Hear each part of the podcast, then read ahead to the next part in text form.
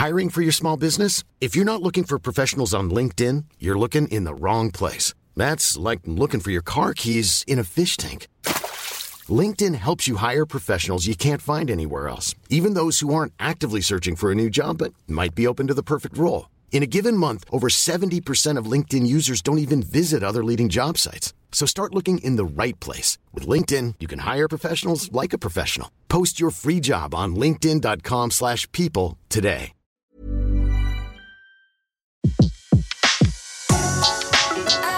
Le meilleur de séances radio est maintenant sur We Love Cinéma.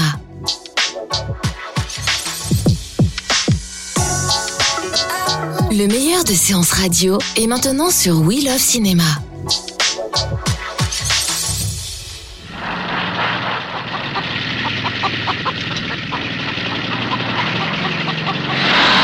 The Texas Chainsaw Massacre. En français, Massacre à la tronçonneuse est un film qui, 40 ans après sa sortie, est considéré comme culte par les amateurs de films d'horreur. Massacre à la tronçonneuse a été réalisé par Toby Hooper, à l'époque jeune et talentueux réalisateur de 30 ans qui va tourner son film en 16 mm, laissant beaucoup de grains sur la pellicule pour lui imprimer un côté documentaire, réel, véridique. L'histoire est celle de cinq jeunes gens qui traversent le Texas en minibus. Ils vont tomber en panne d'essence, ils iront demander de l'aide dans une ferme isolée. Mauvaise idée, puisque deux d'entre eux vont rapidement se faire trucider à coups de marteau et de crocs de boucher par un homme avec un masque. Hello? Y a quelqu'un?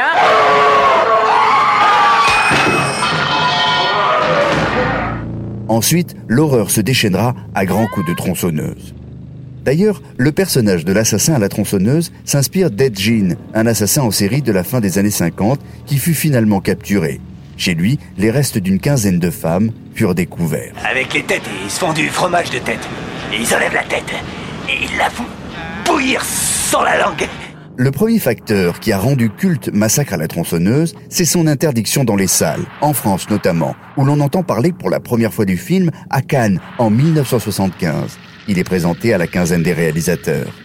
Mais après sa sortie, il est immédiatement censuré, interdit d'exploitation. Une censure qui durera jusqu'en 1982. Et encore, il restera interdit au moins de 18 ans. Pire, en Grande-Bretagne, les fans devront attendre 25 ans pour que le film soit autorisé dans les salles par les autorités. Autre facteur qui rendra culte Massacre à la tronçonneuse, son réalisme. L'histoire se déroule dans l'Amérique profonde, où tout pousse le spectateur à croire que cette histoire pourrait réellement arriver. Il est arrangé dans la catégorie des redneck movies. Regardez, un autostoppeur. On le prend ou pas? Oui, oui, arrête-toi, il tiendra pas une heure avec cette chaleur. De quoi est-ce qu'il a l'air? Je parie qu'il pue l'abattoir et qu'il sent la charogne. Et puis, il y a sa dimension politique. Dans une période particulière pour l'Amérique, plongée en plein scandale du Watergate, c'est aussi la fin du Flower Power dans un pays traumatisé par la guerre du Vietnam. Au fond, ces garçons perdus entre les mains d'une famille de tronçonneurs ressemblent aussi à l'enfer des boys plongés dans la guerre. Le symbole du cauchemar de l'Amérique de l'époque. C'est une fête de famille, ça Parmi les réussites du film, qui aujourd'hui paraît bien moins violent ou sanguinolent que beaucoup de productions réalisées depuis, Toby Hooper, le réalisateur, a soigné sa bande son lui-même et elle va crescendo de l'angoisse à la folie furieuse. D'ailleurs, Toby Hooper a expliqué que le choix de la tronçonneuse était d'abord lié au bruit. Elle remplaçait n'importe quelle musique angoissante. Sur le plateau, elle fonctionnait véritablement. Il y a enfin le travail sur les contre-jours, les décors et puis le choix très réussi du titre du film. Massacre à la tronçonneuse est ressorti en 2014 en version remasterisée. Il reste aujourd'hui interdit en France au moins de 16 ans. Depuis sa sortie, le film, appelé Massacre à la scie au Québec, a rapporté plus de 100 millions de dollars. À l'époque, il en avait à peine coûté neuf. Retrouvez l'ensemble des contenus séances radio proposés par We Love Cinéma sur tous vos agrégateurs de podcasts. Retrouvez l'ensemble des contenus séances radio proposés par We Love Cinéma sur tous vos agrégateurs de podcasts.